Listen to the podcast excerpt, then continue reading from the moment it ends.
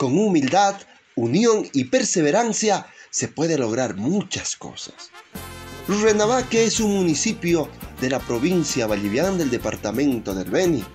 Allá por los años de 1992, llega una familia migrante del altiplano en busca de días mejores.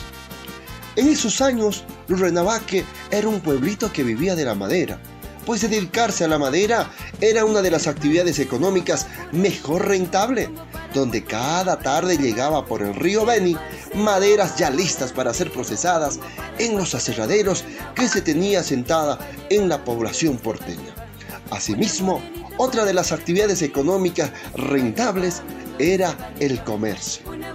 La familia migrante que llega a Rurrenabaque era compuesta por Don Primo Mamani y Santusa Calizaya, oriundos del departamento de Oruro y Potosí, respectivamente, con tres hijos que llegan a este pueblo en busca de días mejores, quienes llegan a refugiarse en la casa de una familia humilde.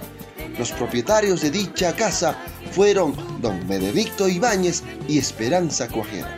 Según relatos de doña Santusa, llegan a alquilar un cuarto construido a base de hojas de motacú en el techo, cercado con charo o chuchío, caña hueca.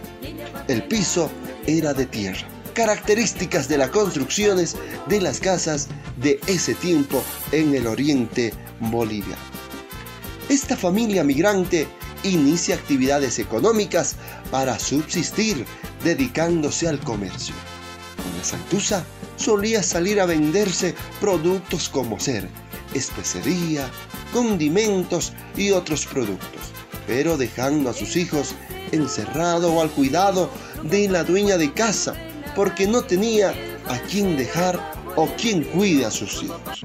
Antes de llegar a Rurrenabaque, la familia de Doña Santusa pues se dedicaba a la agricultura en la comunidad de Everett, perteneciente al municipio de San Buenaventura de la provincia Averiturralde del departamento de La Paz. Bueno, en esos años ya se hablaba que se tenía previsto la instalación de un ingenio azucarero en dicho municipio por los años 1990 llegaron a migrar varias personas del altiplano y de otros lugares de Bolivia. Don Primo continuó dedicándose a la agricultura, a la producción de arroz, quien solo bajaba al pueblo de Rurrenabaque los fines de semana para abastecerse de insumos de la canasta de primera necesidad.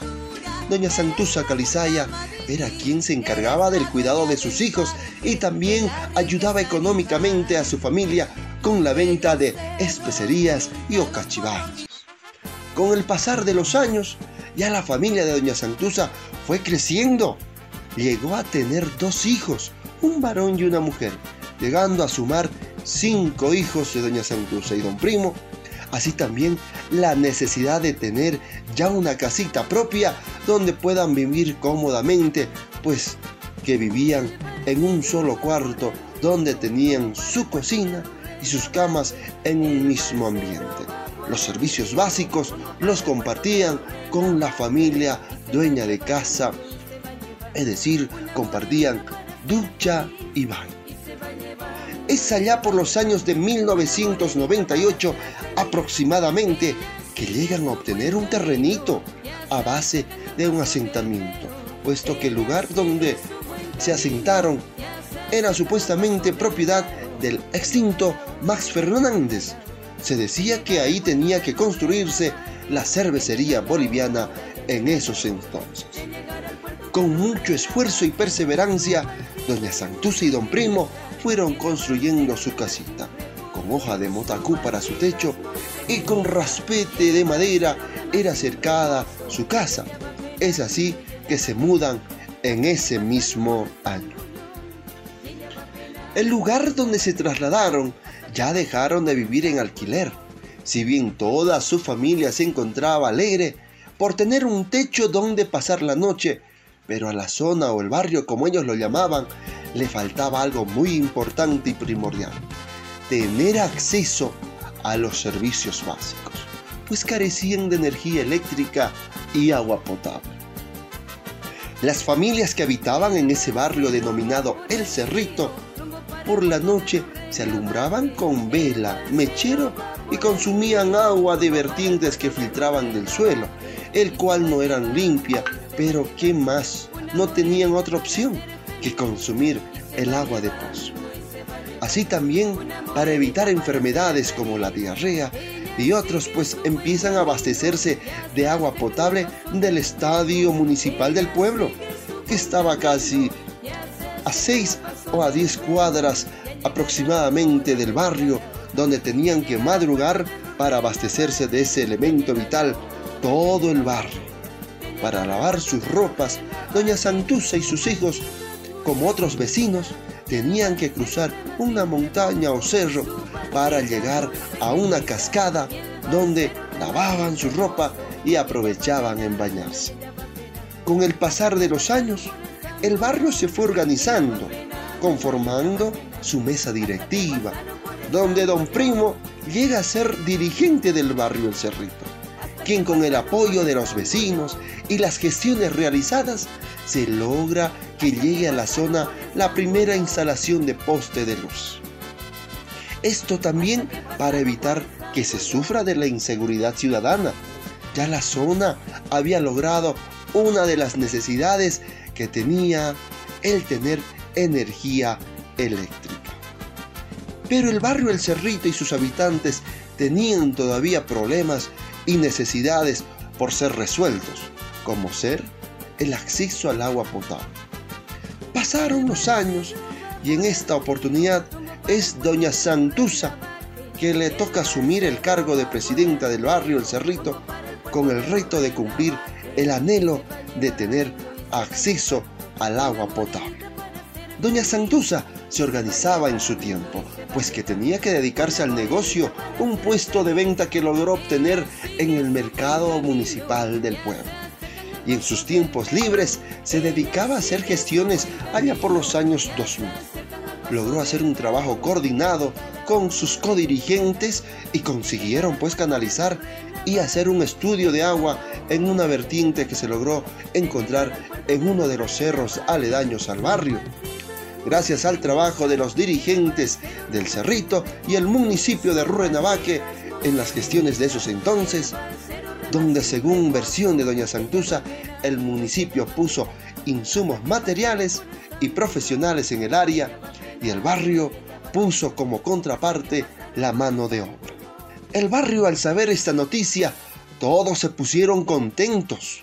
En una reunión general se determinó que varones y mujeres deberían organizarse para hacer ya el trabajo para la conexión del agua potable donde se beneficiaría todo el barrio de El Cerrito.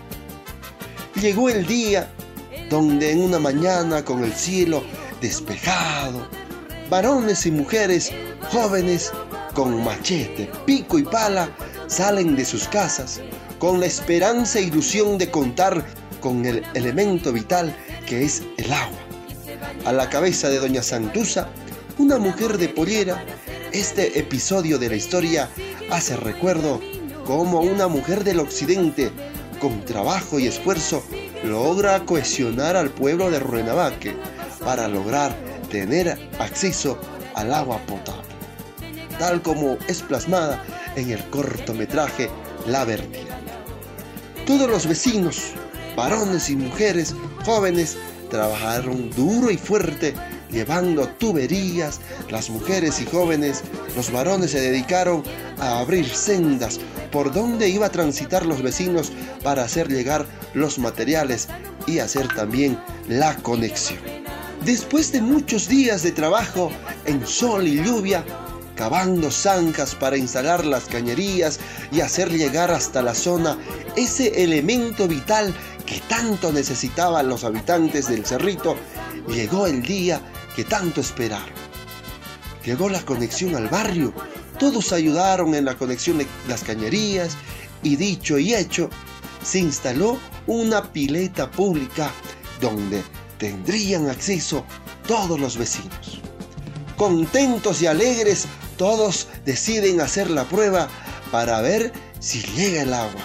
Con miedo y nerviosismo, se concentraron donde se instalaron la pileta pública y se contactan con la persona que debería largar el agua y con impaciencia sale gota a gota el agua del grifo. Esperaron como unos 15 minutos y salió con gran presión el agua y todos alegres y contentos recibieron la llegada del agua potable a la zona. Los vecinos contentos y alegres decían, ya no iremos a rogarnos o caminar largas distancias para tener agua en nuestras casas. Doña Santusa, una mujer migrante que llegó a ese pueblo con la ilusión de tener días mejores, abrazando a sus hijos, tres mujeres y dos varones, con los ojos llorosos, dijo, al fin tenemos agua. Ella va